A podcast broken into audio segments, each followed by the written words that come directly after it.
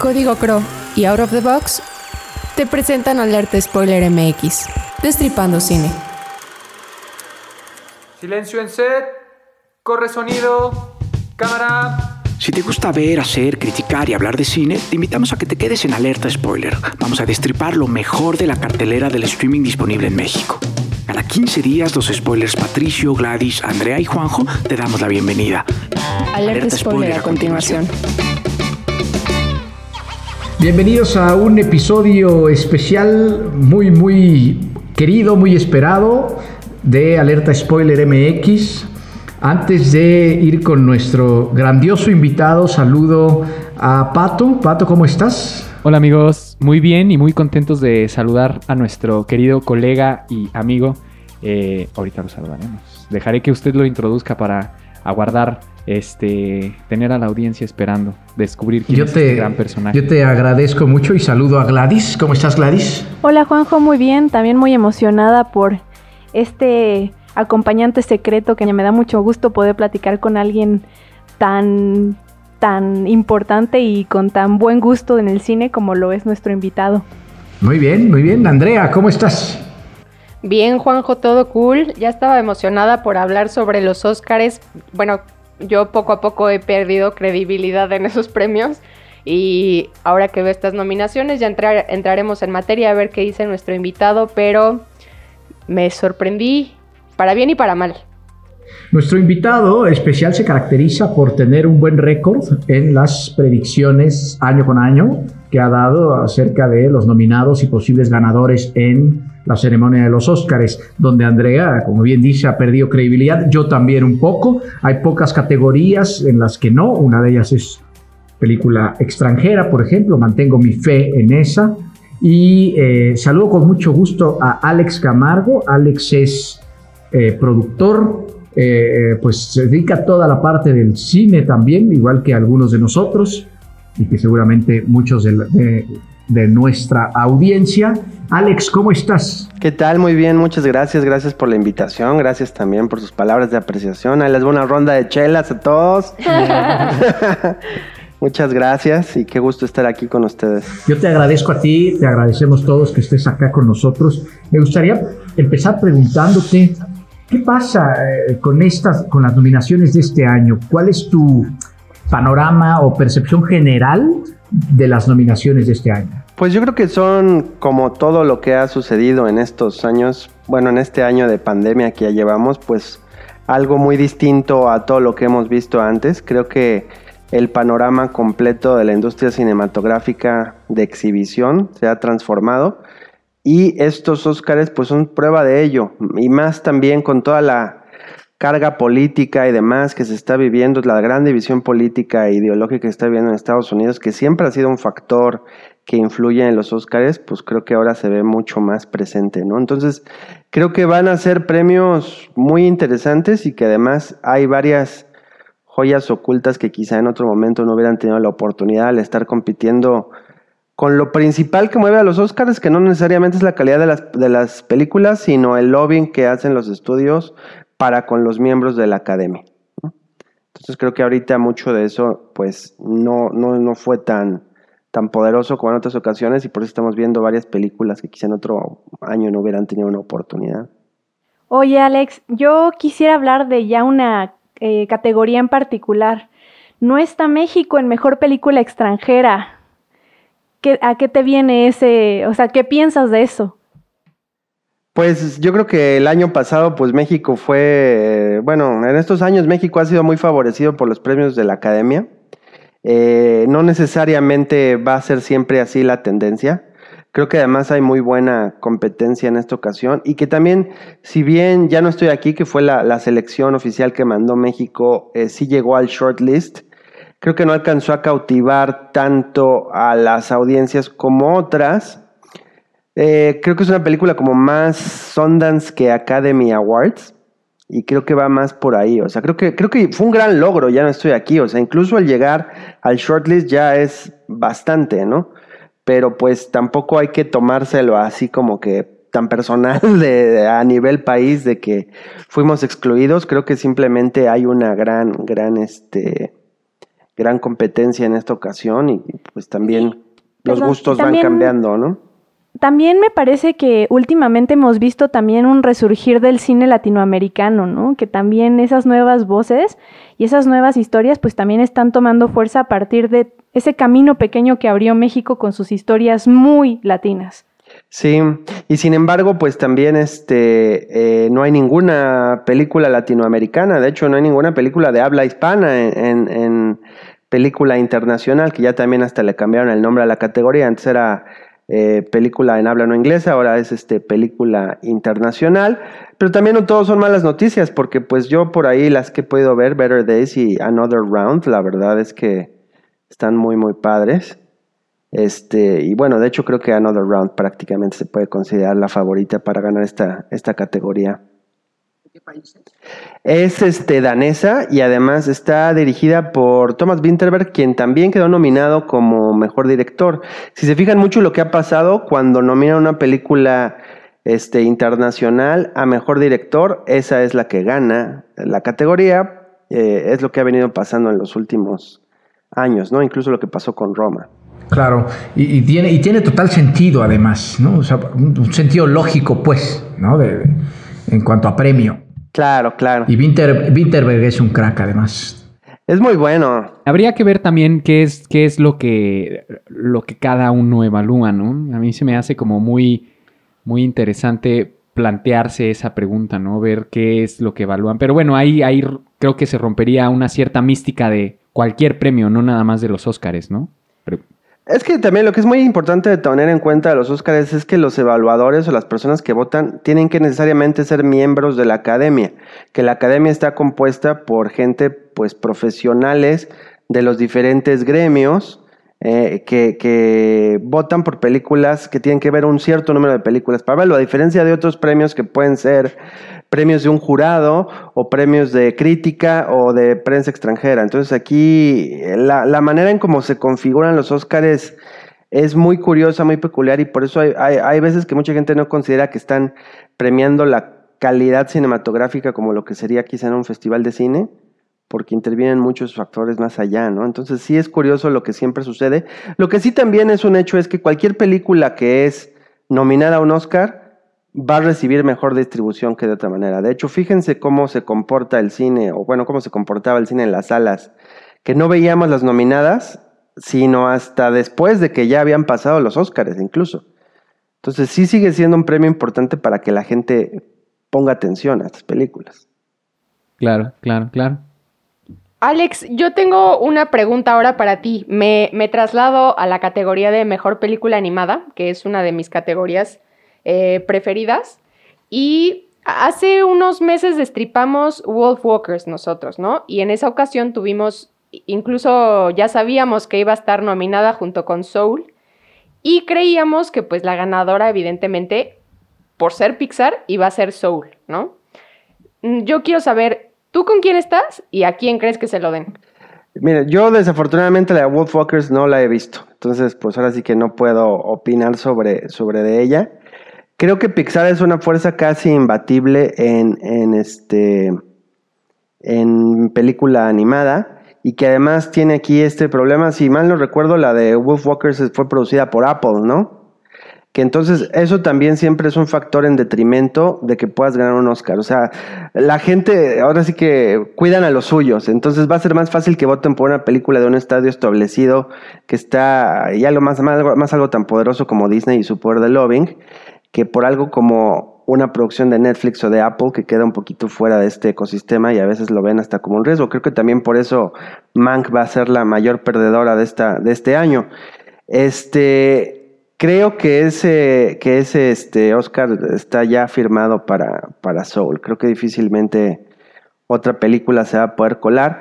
Porque además a mí Soul me parece una película interesante. No puedo decir que me encante al 100%, porque a fin de cuentas, pues es más este, melosa de lo que me gustaría para algo así, pero se me hace una película con bastante eh, muy valiente en tratar de proponer esta nueva visión del, este, de lo que pasa después de la muerte, pero sin entrar necesariamente en estos temas religiosos que pueden ser escabrosos. Entonces, llegar a, esa, a ese punto de tratar de escribir una nueva visión de, de lo que sigue después de la muerte se me hace muy interesante para un estudio como Pixar, que podría ser cualquier otra cosa, podría darnos Cars 14 y la gente seguiría pagando por verla.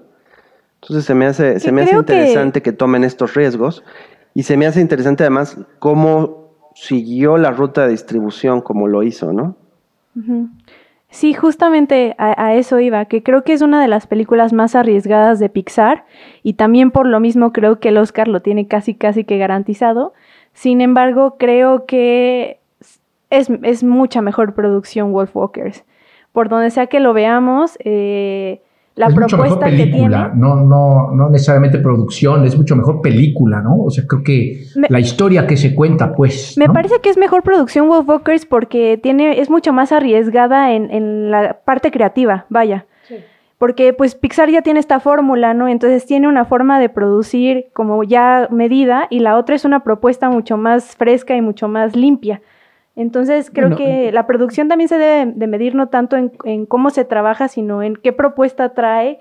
Eh, pero bueno, eso ya es como muy Yo- personal. A mí me parece que es mejor película Wolfwalker. Sin embargo, concuerdo contigo de que pues Sol Yo, va a yo- ganarlo. yo he leído dos, tres eh, comentarios por ahí de Soul con mucho odio hacia la película, ¿no? Por justificándolo bajo esta idea de, de- de que Pixar maneja una fórmula, ¿no? Y no, Wolf Walkers a su vez intenta ser como más atrevido en la en su propuesta, no en, no en cuestión de producción, o sea, supongo que en, anima- en animación lleva un mismo trabajo. También depende la técnica, ¿no? Que utilicen, Exacto. pero Wolf Walkers en ese sentido sí se sí propone una técnica distinta que no es, no porque sea distinta quiere decir que sea menos arriesgada. Yo creo que la- la- el tipo de animación que hace Pixar es, pues muy, en, en un sentido como muy costoso, ¿no? Poder hacer todos esos renders y generar es, como esas historias requiere una inversión fuerte. Entonces, pues eso también es arriesgado. Y su No, Pero la academia jamás va a premiar el cine independiente. A la academia no le interesa premiar eso. Mm. Es siempre las grandes producciones y, y demás, ¿no? En sus años, tú le hubieras dado tantos premios a Titanic, por ejemplo. O sea, pues creo que no, pero se los llevó, pues, ¿no? O sea, ese es un Hay- poco hay- lo, que, lo que sucede con eso. Hay algo ahí. Y sí, yo también soy Team Wolf Walker, pero, pero sí, Soul está, está ahí, ¿no? De piquete de ombligo con Es la que lo que hay que nunca... entendemos. Ah, creo, lo que que, nunca- creo que a todos nos gustaría que Wolf Walkers ganara. Pues bueno, ahora sí, yo tengo que verla para poder realmente saber, ¿no? Ah, yo ok. Soul pues la disfruté muchísimo. Y les digo, lo que nunca hay que perder de vista es que los, los premios, o sea, los Oscars son un premio de la industria y se van a premiar a sí mismos, obviamente. Porque simplemente muchas veces, imagínense, son como que 14 mil miembros de la academia y votan como 7 mil, una cosa así. Y muchas veces acaban votando porque, ah, no, pues es que ahí trabajó mi compadre, pues yo voy a votar por ella, o me invitaron a la mejor fiesta. O sea, no necesariamente son un premio a la mayor calidad cinematográfica, repito, para eso hay que ver, creo que al Festival de Cannes, al Festival de, Es que de Venecia, Incluso o tenemos- Toronto, algo así. Tenemos el caso de lo que pasó con Never Rarely, Sometimes Always, ¿no? Que este se les se pasó por ahí el correo que recibió, que mandó uno de los jueces a la directora, que aparte ni siquiera le llamaba por su nombre. Entonces vemos también que no hay gente tan pues preparada para hacer esas elecciones ahí adentro y ya un poco añeja. Sin embargo, aquí a mí me surge una pregunta, ¿por qué entonces ha- hacemos más como bulla? Creo que, creo que es obvia, ¿no? La respuesta de unos premios como los Óscares, que son tan criticados, a diferencia de otros premios que se han intentado mantener como fieles con esta lupa de sí premiar la calidad cinematográfica, ¿no? O la calidad artística del medio. Pues por lo mismo que es todo Hollywood como es, porque ahora sí que it's not show art, it's show business. O sea, no es, lo- los Oscars nunca se han tratado de premiar lo, lo artístico solamente, sino lo que es industrialmente exitoso este, para Hollywood. Y además eso también precisamente por el poder de distribución y de hype y de todo lo que tiene Hollywood, es que los hace los más accesibles al público y los más este y los más eh, vistos y los que todo mundo nos ponemos a analizar más y demás. Porque además son los que tienen mayores ratings, a pesar de que los ratings de todos los award shows van en picada. Porque si tú te pones a ver, por ejemplo, la, la lista de, de las, de los ganadores en Cannes año con año, versus la lista de los ganadores con, de Óscares año con año y le preguntas al público promedio, pues el 90% o mucho más del 90% ni siquiera vas a ver cuáles son las que ganaron en Cannes.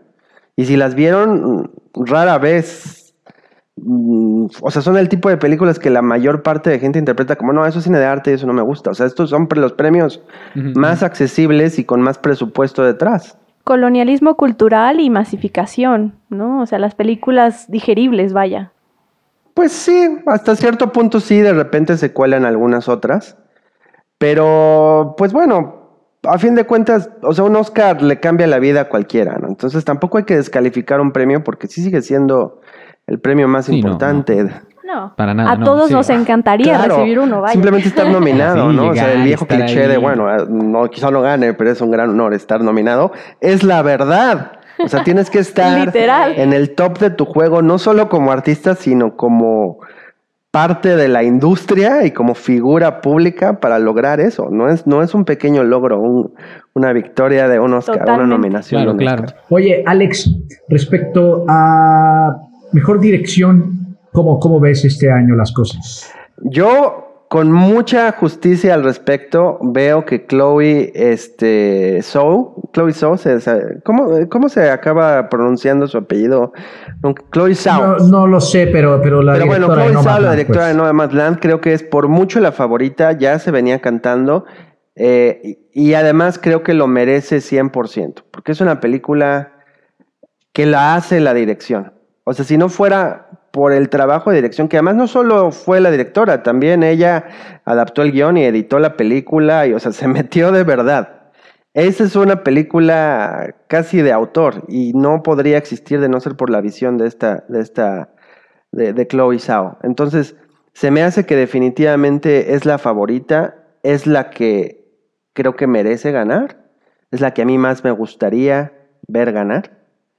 Y creo que va por ahí. Y nunca, y hay mucha gente que va a decir, no, es que este año le va a tocar a las mujeres ganar todo, porque bla, bla, bla. Y no, o sea, no hay que irse nada más por ahí, así como que a, a Cuarón ganó, pues porque es muy bueno, y porque Bong Joon-ho ganó porque es muy bueno, y no por nada más el tema político. Entonces aquí creo que definitivamente es la que lo merece. Es una excelente película. Quizá no para todos, ya empieza a entrar en terreno. Eh, no está libre de influencias, porque pues digo, la ves y verás una clara influencia de Terrence Malick, pero díganme un director que no esté que no esté parado sobre los hombros de gigantes, ¿no? O sea que Sí, eso no. ni siquiera debe ser un punto. A ver, entonces, Una comunidad, somos colegas. ¿perdón? Pero estoy de acuerdo contigo. Sí, eh, Nomadland es de la que más se está hablando en todos lados, entonces sí suena como a ser la favorita. Creo que va por ahí, o sea, y además, pues todos los, los, este, los premios que han habido también se les han dado a ellos. Eh, también a mí me gustó mucho dentro de las nominadas de las que he podido ver, eh, disfruté mucho de, de este Promising Young Woman, que, pues bueno, nada más que bueno, Promising Young Woman está nominada a Mejor Película, pero también está nominada a Mejor Director. Y Carrie Mulligan para mejor actriz. Sí, sí, claro. Emerald, Emerald Fennell, que también se me hizo que, que- que hace un trabajo este, excelente, ¿no? Y Thomas Winterberg también, que está por Another Round, pues bueno, creo que hace un, un gran trabajo ahí con Matt Mikkelsen. Y además que juega un poquito contra tus expectativas de que estás viendo una película danesa, ¿no? Porque pues a veces, bueno, yo veo las películas escandinavas a veces con mucho miedo existencial, Sí. decir, No sabes hasta Oh, dónde la voy a ver y voy a estar deprimido extremos. por una semana, ¿no? Y pues bueno, jugar con tus expectativas es interesante. Pero creo que definitivamente Nomadland es la favorita. Y también de lo que he visto, me falta por ahí este Minari.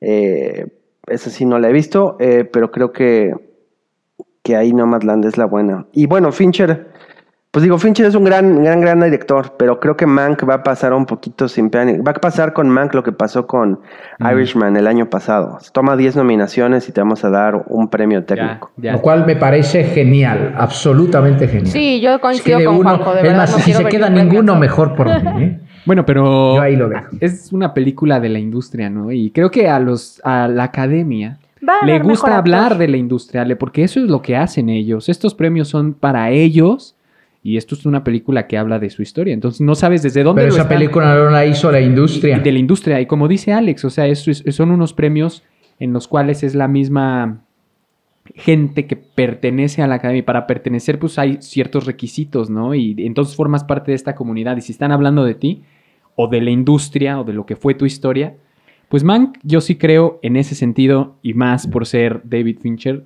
tiene. Pero coincido, suena, suena a eso, suena de Irishman. Pero yo si- siento que Aunque sí no se es de Irishman. A mí, me, a mí de Irishman sí no me latió para nada. siento que sí se va a llevar mejor actor y mejor diseño de producción. Es, creo que eso sí se los va a llevar Mank.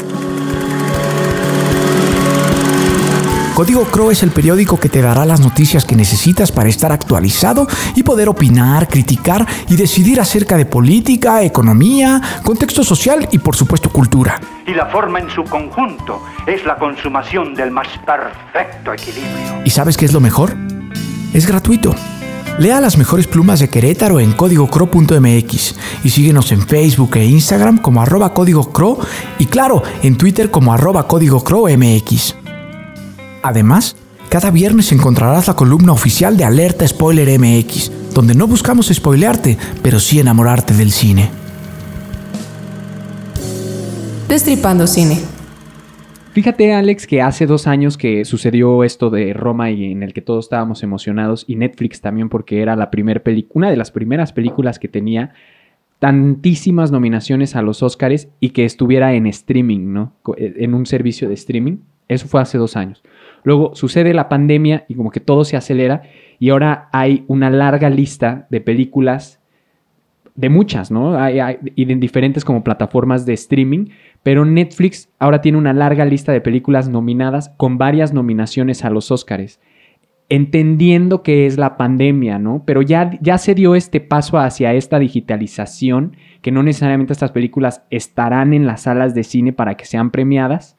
Este, ¿Cuál es tu opinión respecto a eso, a ese, a, a ese avance que hubo y esa diferencia de dos años acá? Que sí rompió el récord de, dis- de un- la distribuidora con más nominaciones a los Oscar en una emisión de la Academia. Además, ¿no? Definitivamente me parece que es como un parte, pero eso es, eso es lo que pienso. Me gustaría escuchar lo que usted opina, colega, porque además usted también está en este proceso de este, buscar distribución y de repente llega esta digitalización y, y- nos abre como un campo inmenso de, de oportunidad y a la vez como, como un reto, ¿no? Entonces me gustaría escuchar su sabia opinión, señor. Gracias. Este, pues yo creo que el streaming está aquí para quedarse, que la industria hollywoodense ya se resignó y a fin de cuentas están dejando morir solos a los, exhibido- a los exhibidores.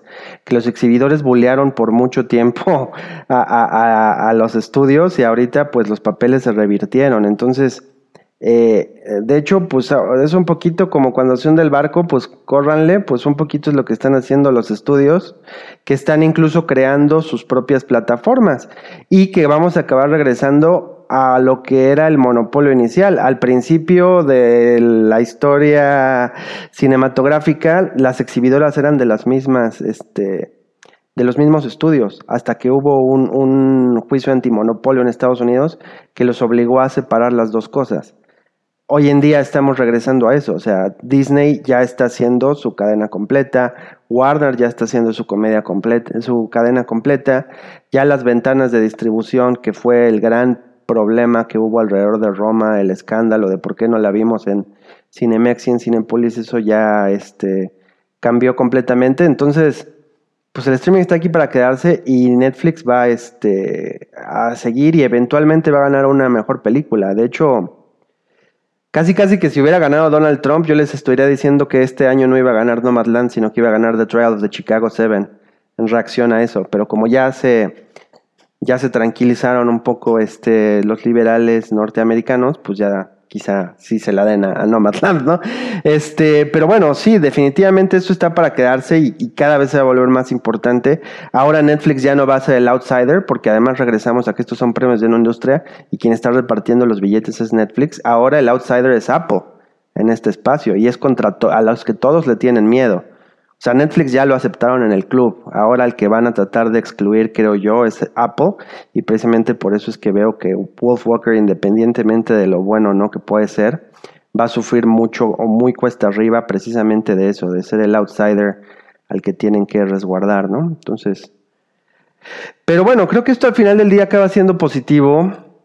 este, si es que no seguimos sufriendo una, una, este, fragmentación tan grande del espacio de streaming, ¿no? O sea, estos Oscars van a estar un poco complicados de verlas todas, este, porque ni modo que te suscribas a todos los canales, ¿no? Sí, no, Sí. está cañón, está cañón. Por- sí, como canales. Como canales. Alex, ahora voy con la categoría que pues definitivamente siempre es la, la más esperada. Hay muchas personas que incluso prenden la televisión al final solo para ver este premio, que en el caso de Juan, al parecer, eh, que es mejor película, ¿no?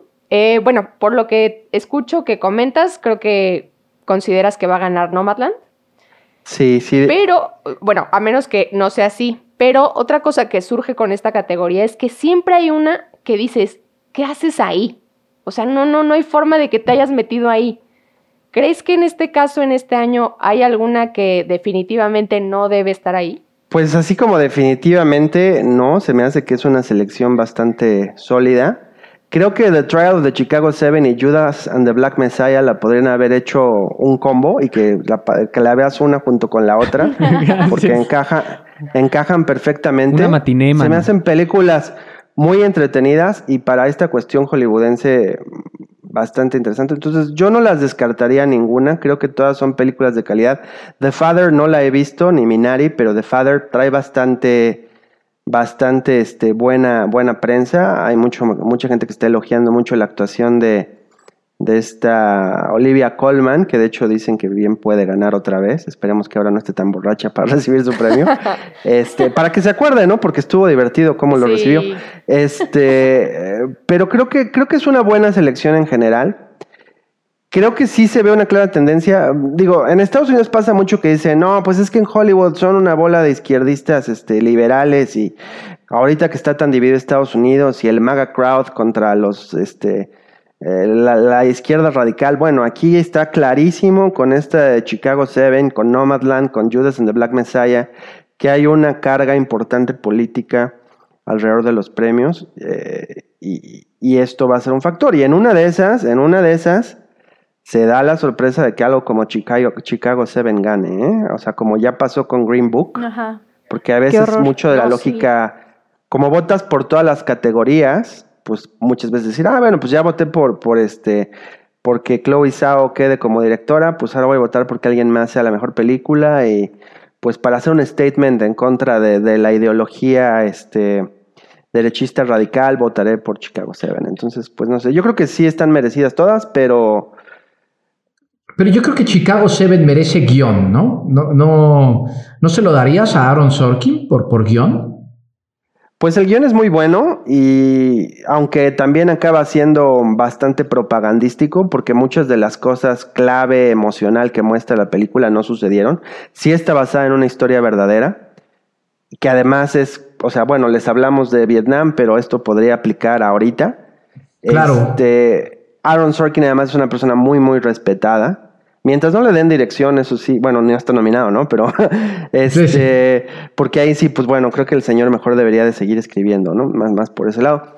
Pero, No, es un gran escritor que se pega a la fórmula, además. Sí, y es lo que funciona. No se me hace que, que- que sea como que lo más sólido eh, en cuanto a guion. Creo que ahí, este...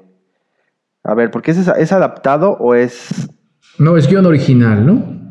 Guión Es original. guion original. Y, y en guion original, por ejemplo, creo que ahí es donde Promising Young Woman puede, puede ser que, que se cuele. Que además, esa película merece un premio. ¿Cuál? Ah, No sé, porque veo difícil que mejor actriz se lo den, se lo den a, este, a Carey Mulligan. Pero creo que ahí eh, más bien se puede ir el, el Oscar como hacia la corriente de Promising Young Woman.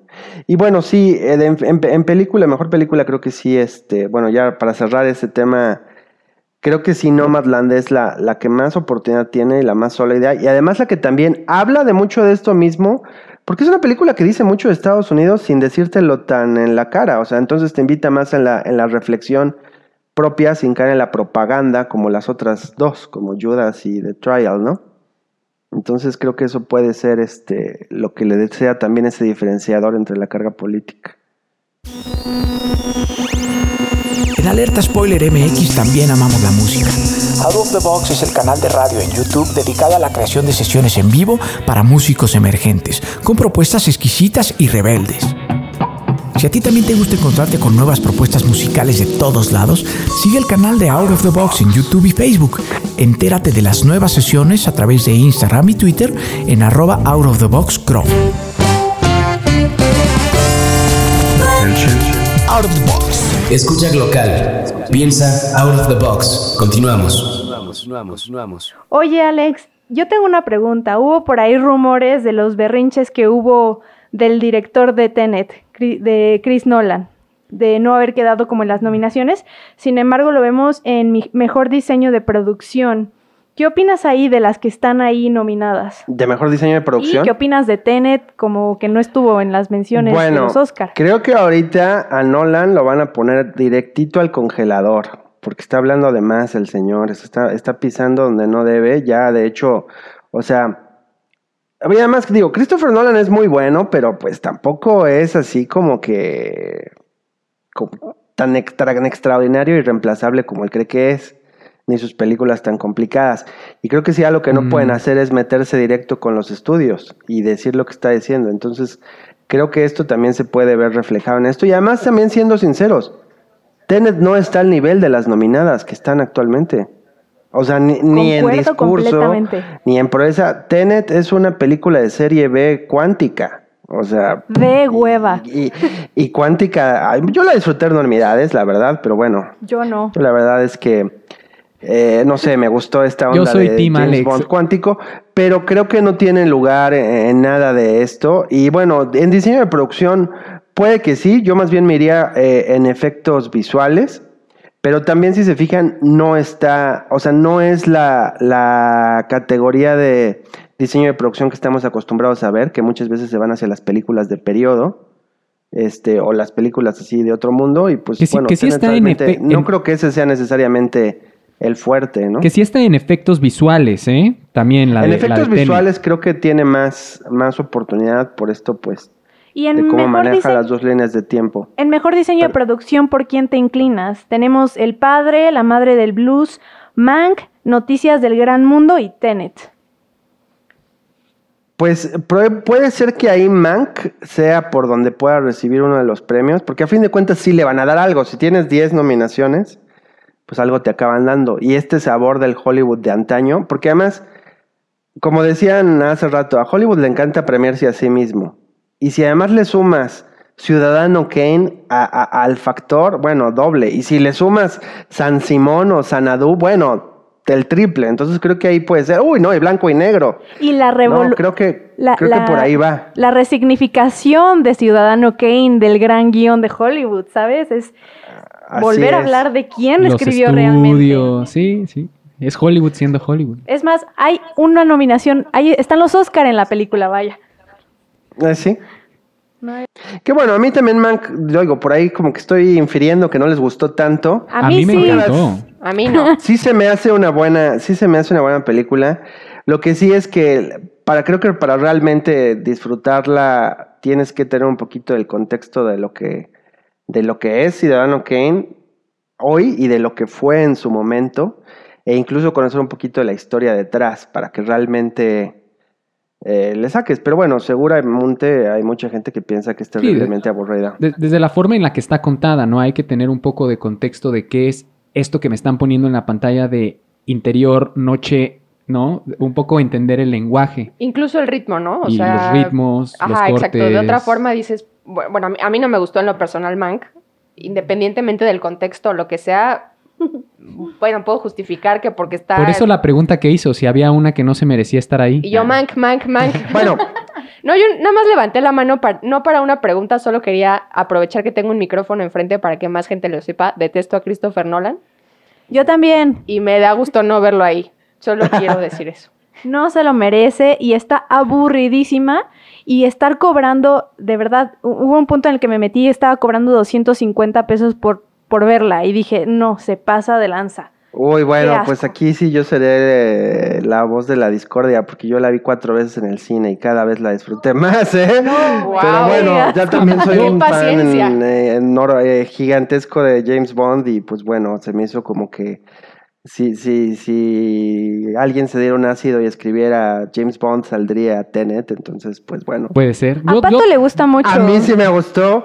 El máximo cumplido que le puedo dar a una película es comprarla en Blu-ray 4K y, Sí, y- y literal. lo voy a hacer con, con Tenet y la voy a poner a todo volumen a que me odien mis vecinos. es, pero- es que eso sí. pero tiene- de qué, ahora, hay, hay que distinguir algo. Una cosa es que a uno le guste una película o no le guste una película y eso es muy diferente a la calidad cinematográfica que tenga. Sí, totalmente. Que ese es lo máximo que podemos este, aprender a dividir. No creo que sea una película de gran calidad cinematográfica. Creo que al señor le hace falta una lección de humildad que se la van a dar. Y más cuando es que, o sea, porque puso en jaque a la industria completa. eh, Claro. Nolan, y eso no se lo van a perdonar fácil. Costó muchos millones de dólares su, su, su ego. Y vaya, no creo que salga en, en edición Criterion. Así no, lo bueno, dejo. no, no, Es que, definitivamente es que dice todo. era, lo- era lo que iba a- Sin embargo, a- Manx va a salir en Criterion, ¿eh? Así que Y me prepárense. encantó. Bueno, es Prepárense. que era lo que iba a decir. Están las películas que terminan en Blu-ray edición especial y están las películas que terminan en Criterion, ¿no? Team Criterion. Sí, también. Pero también no se olviden que, bueno, uno de los, uno de los este, Blu-rays más caros de Criterion es The Rock. Y Robocop también está por ahí. Y bueno, ahí tenemos el box set de Godzilla. Así que todos amamos al Criterion Collection, pero también tiene su sentido del humor, ¿eh? Totalmente. es que envejecen con clase, vaya, esas películas. Claro. Bueno, y el Criterion a mí era lo que me encanta. Tú puedes agarrar la que sea, de preferencia que no tengas absolutamente ni idea, y decir, ah, bueno, sí veo por qué está aquí. Quizá La Roca es la única que sí yo nunca he entendido, porque además esa película sí no me gusta ni siquiera irónicamente. La Roca está ahí Pero porque bueno. yo cuando la vi dije quiero estudiar cine. Eras más joven. Y acaba de perder toda credibilidad. Alex, Oye, Sean Connery, una- Nicolas Cage. Una pregunta, ¿Qué Alex. quieres? Eh, ¿Esa escena final? Bárbara, perdón, me emocioné. ¿Hay una gran ganadora este año o notas con la intención de despedirnos o notas una equidad un poco más profunda? Pues creo que la máxima ganadora sí va a ser Nomadland, o sea, porque bueno, a fin de cuentas los premios más importantes que acaban siendo las categorías principales de actores, este, bueno, protagonistas, pues, este, mejor película, mejor guion, eh, este, eso le veo muchas, muchas posibilidades ahí en guion adaptado, le veo la posibilidad, entonces creo que va a ser la gran ganadora y muy merecido. Una vez esta mejor fotografía, que también es maravillosa. Creo que, creo que va por ahí, que además lo merece, que es una película que, que, que sí todo el mundo va, va a ver. Seguramente va a pasar mucho como Roma, que la gente que no es tan acostumbrada a ver cine no tan comercialote ni tan en tu cara va a decir, ay no, qué flojera, me dormí. Este, pero bueno, creo que también va a haber quien no está tan expuesto a este tipo de cine y alcanza a ver todo lo que se puede decir con el cine sin decirlo tan de frente, ¿no? Creo que es una película que más que o sea, que es lo que refleja mucho realmente de la decadencia norteamericana, pero de una manera mucho más sutil. Entonces, creo que va a ser muy merecido que, que sí lo gane y que, ojalá más gente la vea. Bueno, falta todavía que salga en cines en México, ¿no? Hay quien ya nos adelantamos, este, pero creo que si no necesariamente va a gustar tanto en el público en general, es una película que sí merece ganar y que definitivamente la crítica le está respaldando por todos lados. Yo también creo que es una gran película y también creo que va a ser la, la gran ganadora. Vamos a ver qué pasa próximamente. Alex, muchísimas gracias por el tiempo, por el espacio. Tenemos que despedirnos, el, el tiempo se agota, pero en serio gracias por venir a compartirnos todo esto acá en la mesa de los, de los spoilers. Pura Gracias. sabrosura y sabiduría. Muy bien, pues ya armemos después la quiniela y ahí sí ya veremos. Veremos quién gana. veremos cómo se pone, ¿no? Yo creo que ahora sí Cinépolis ni siquiera va a ser su tradicional este quiniela, que sí, el día que me gane esa, ahí vas cuando, cuando ya voy a decir, ahora sí. Ahora sí ya, ya puedo eh, entrarle a, a apostar en Las Vegas a los Óscares. ¿Sabes que no, ¿Sabes que no mencionamos que también eh, eh, este, ahora los Óscares están siendo en una fecha posterior a lo que normalmente eran, ¿no? Eh, ya sé que nos tenemos que despedir, se quedará como trivia tal vez eso. No, pues que nos conteste, ya Sí, lo de tenemos una aquí. vez. Ah, pues es que no habían suficientes para nominar porque no hubo la, la tradicional award season, entonces todo lo tuvieron que recorrer y no sabían cuáles iban a ser las reglas, entonces todo es por razón de la pandemia y son como que reglas extraordinarias, o sea, no es algo que se va a repetir, porque además si se mueven los Óscares se tienen que mover todos los demás, como sucedió. Muy bien, pues ahí lo tienen. Te mandamos un abrazo, Alex. Muchas gracias. Muchas gracias. Le mandamos un abrazote con Cui. Cuídate. Corte y queda. Esto fue Alerta Spoiler, creado y conducido por Gladys, Pato, Andrea y Juanjo para Out of the Box.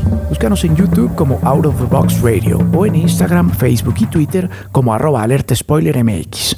Escúchanos en Himalaya, Spotify o donde sea que escuches tus podcasts. Alerta Spoiler terminada.